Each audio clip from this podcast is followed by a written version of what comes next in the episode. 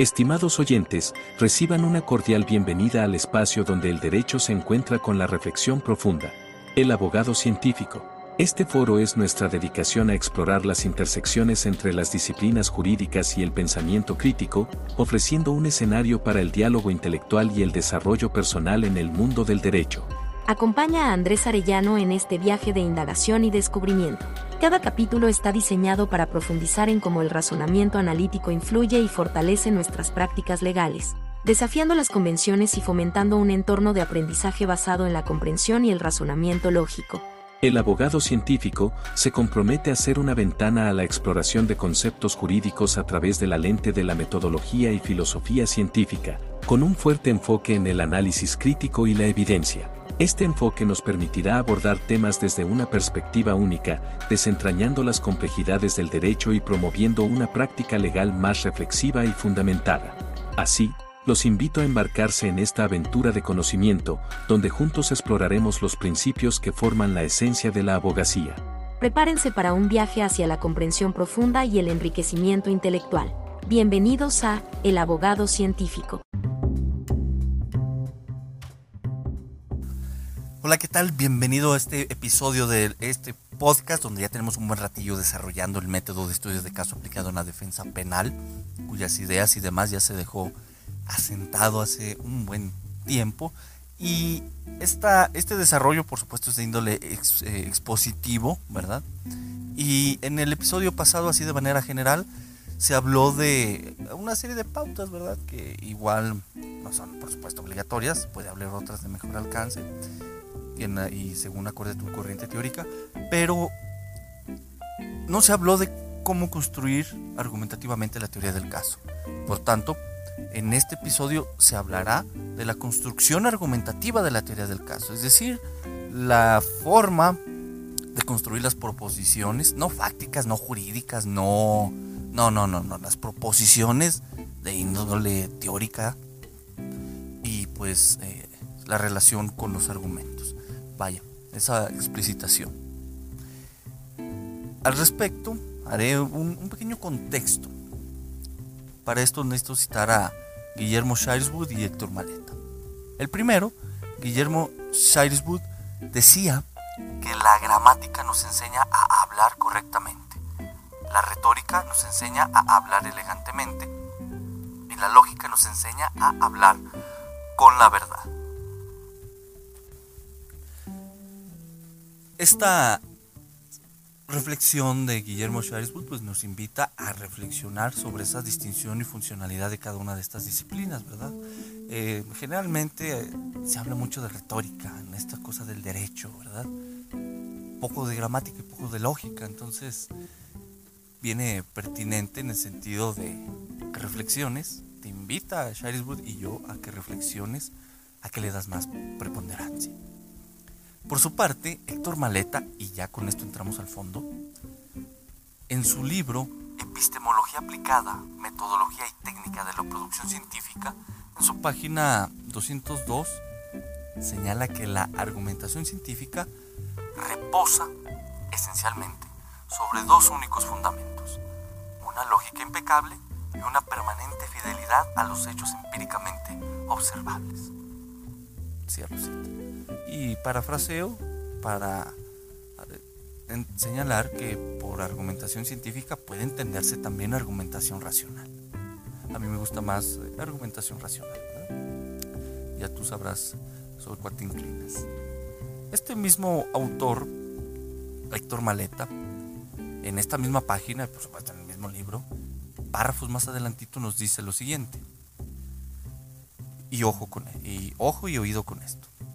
Una argumentación es a menudo considerada en los libros de lógica como diferente de una explicación. En una argumentación hay una proposición en debate que debe ser probada y se buscan argumentos para justificarla. En una explicación, la proposición central se da por probada y se busca entender por qué es válida y cómo es que llegó a serlo. En efecto, o mejor dicho, en adición a lo que dice este autor, Héctor Maleta, en la lógica pues sí se hace esa distinción de, entre eh, argumentos, pero también incluyen la justificación, ¿no? ¿Cuál es la diferencia entre justificar y explicar, por ejemplo? Y los argumentos justificativos, argumentos explicativos, etc.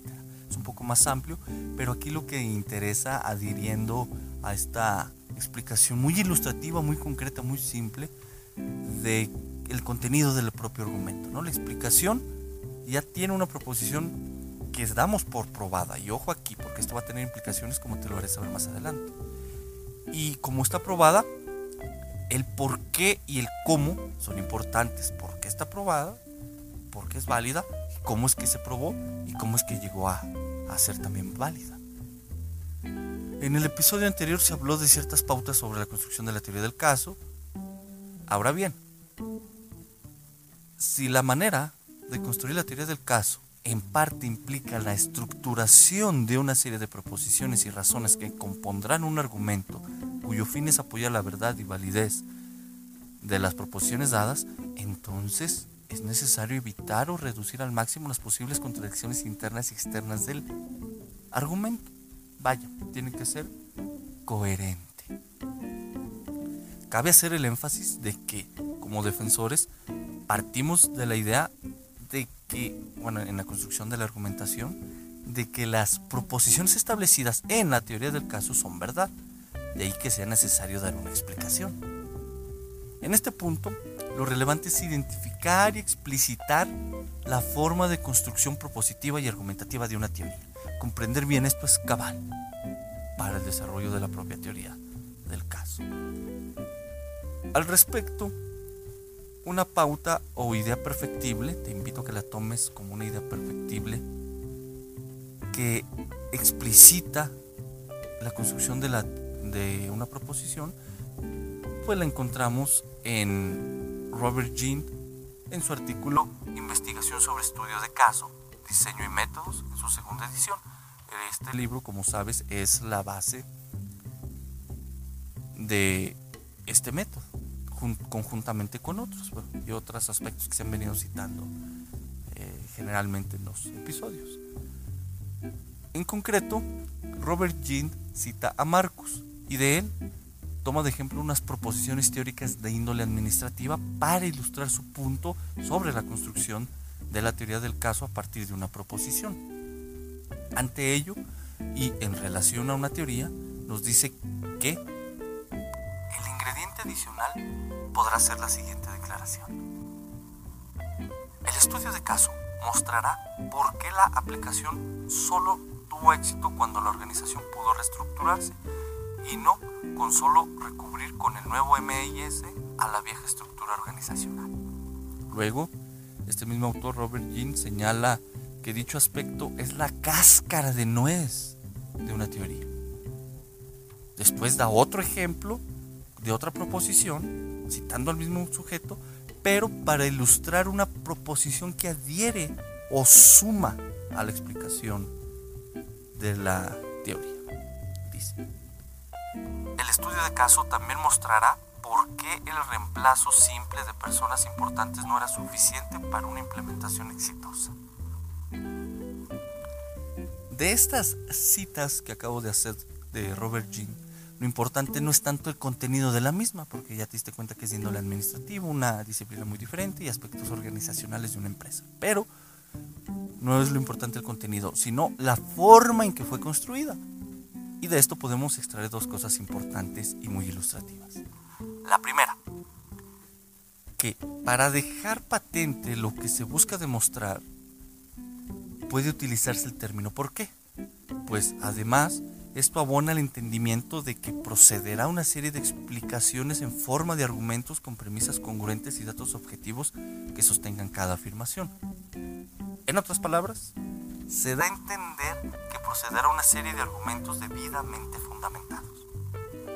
La segunda, que las proposiciones de la teoría requieren tener coherencia entre ellas, si es que hacen una adición o suma a la proposición que se considere principal.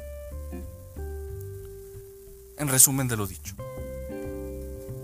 como una de las funciones de la teoría del caso es otorgar una explicación, dicha función se explicita incluyendo el enunciado por qué en el cuerpo de la argumentación principal de la teoría del caso, ¿sí? no en el cuerpo de la proposición, sino en el, en el cuerpo principal de la argumentación. También tomando en estrecha consideración la unidad de análisis, pero con la limitante de que ésta no se incluye en el cuerpo de la proposición, sino que puede fungir como una guía cognoscitiva en la forma de redacción de esta última.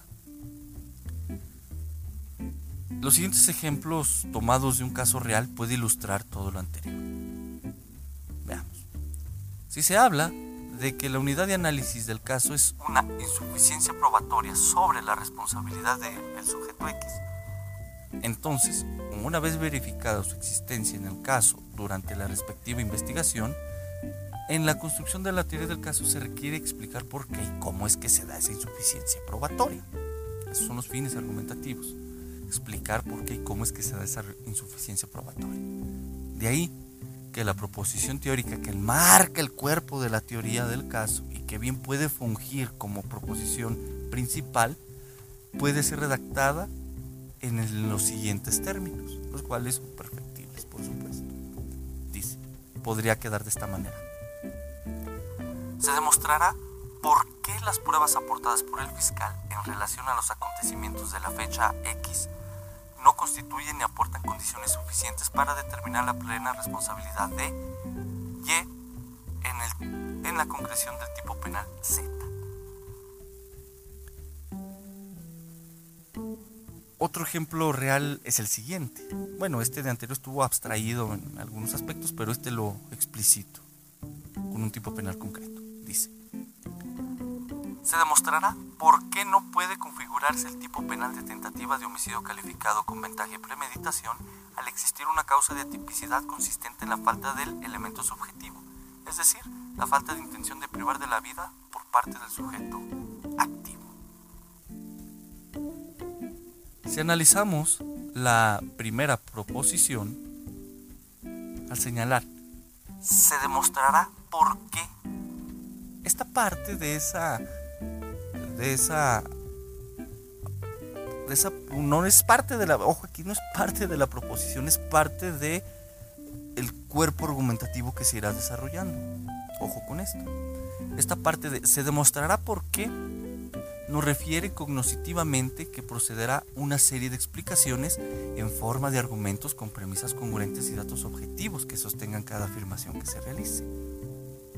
Por su lado, la parte que dice, las pruebas aportadas por el fiscal en relación a los acontecimientos de fecha X no constituyen ni aportan condiciones suficientes para determinar con plena responsabilidad de Y en la concreción del tipo penal Z. Esto constituye la proposición, si queremos, si quieres llamarle la proposición de índole teórica, que será defendida o sostenida argumentativamente, ya que en el conjunto de argumentos que se estructuren y que nos la frasecita de se demostrará por qué que nos trajo a la mente esa, ese conjunto de argumentos que se estructurarán los mismos, esto, es decir, estos argumentos que se estructuren habrán de desarticular, razonar y triangular con elementos de pruebas suficientes la proposición y todas aquellas afirmaciones que vayas deduciendo o induciendo o poniendo ejemplos. Esto otorga una profundidad en el análisis de la información aportada por las pruebas y propicia una sistematicidad analítica y expositiva términos más concretos. Constituye la proposición teórica que será defendida mediante argumentos debidamente fundamentados. Esta proposición que analizamos constituye la proposición teórica que será defendida mediante argumentos debidamente fundamentados. En resumen, a grandes rasgos, los razonamientos explicativos habrán de comprender entre otras cosas, una desarticulación, es decir, un análisis pues, de los hechos, las pruebas, la norma aplicable y, y lo relacionando, por supuesto, con la o las proposiciones a las que se haga referencia. Luego, los razonamientos se estructurarán armónicamente, es decir, se harán la síntesis. ¿sí? Ahí es donde ya vamos haciendo esa relación con la proposición. del por qué esta es verdad, por qué está probada, cómo se llegó a probar, etcétera, etcétera. Ahora bien, hay muchos modelos y formas de argumentar. Sin embargo, la lógica prevalece en todos ellos. En consecuencia, es necesario que aprendas lógica. Bien se puede utilizar un argumento deductivo, un argumento inductivo, analógico, por ejemplos. Puedes usar el modelo de Stephen Tolman, etc. Lo importante es argumentar de manera racional y reducir o evitar las falacias. Sobre esto último, las falacias, la bibliografía es tan vasta que queda a tu libre criterio la clasificación y los autores a seguir.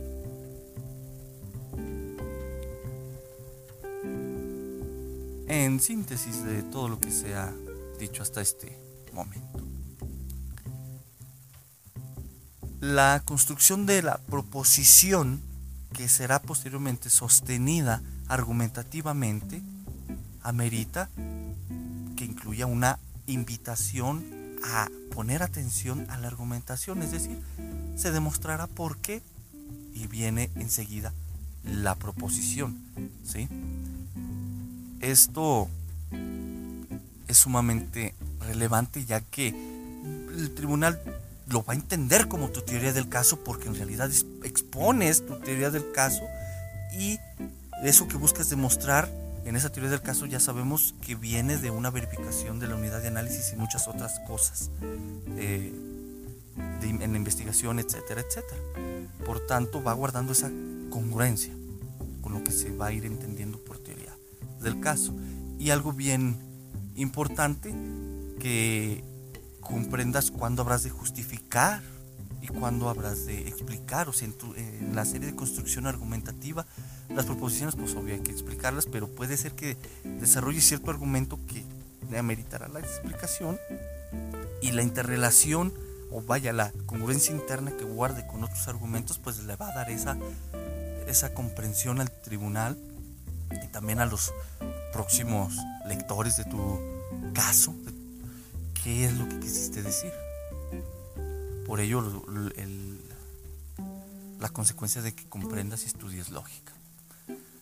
Por último, no debe pasar desapercibido para absolutamente nadie que lo que se construya como teoría del caso, es decir, esas eh, no solo lo que ya diste por sentado, lo que estás dando por probado y mediante lo cual estás construyendo tus proposiciones y construirás los argumentos, no solo eso, sino que eso que tú ya estás dando por probado y sobre lo que sentaste tus proposiciones y de lo cual construirás una argumentación explicativa para estas proposiciones, eso mismo puede sufrir modificaciones en el transcurso de esta etapa demostrativa, hablando en términos del método, pero en términos del proceso penal, durante el desarrollo de la audiencia de juicio oral puede sufrir modificaciones porque algún, alguna prueba que se esté desahogando puede arrojar cierta información que quizás estaba contemplada pero no explicitada o bien de plano no estaba contemplada y eso cambia el panorama.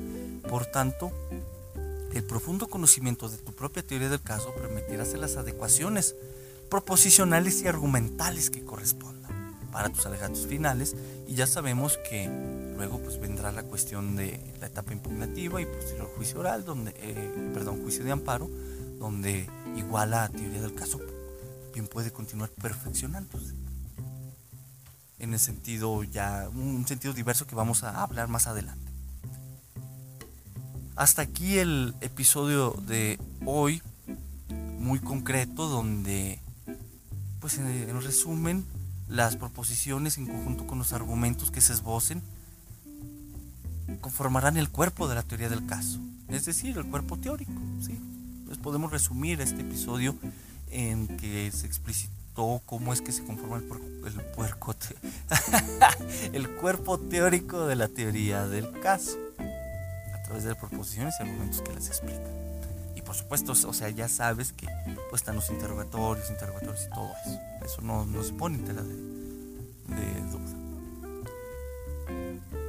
Nos escuchamos en el siguiente episodio donde ya hablaremos propiamente de la cuarta etapa, que es eh, resultados y demostración, donde se hará la exposición y de la teoría del caso y luego su demostración, Y pues sí, hablaremos de los argumentos de, del argumento de apertura y el argumento de clausura.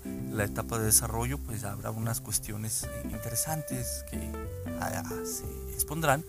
Sin embargo, hasta aquí la, la dejamos con el puerco teórico. esto, no me lo esperaba ya, este error. No quiero ponerme a editar, así lo dejo. Pero así lo dejamos con esto del cuerpo teórico, cómo construir argumentativamente la teoría del caso. No se te olvide.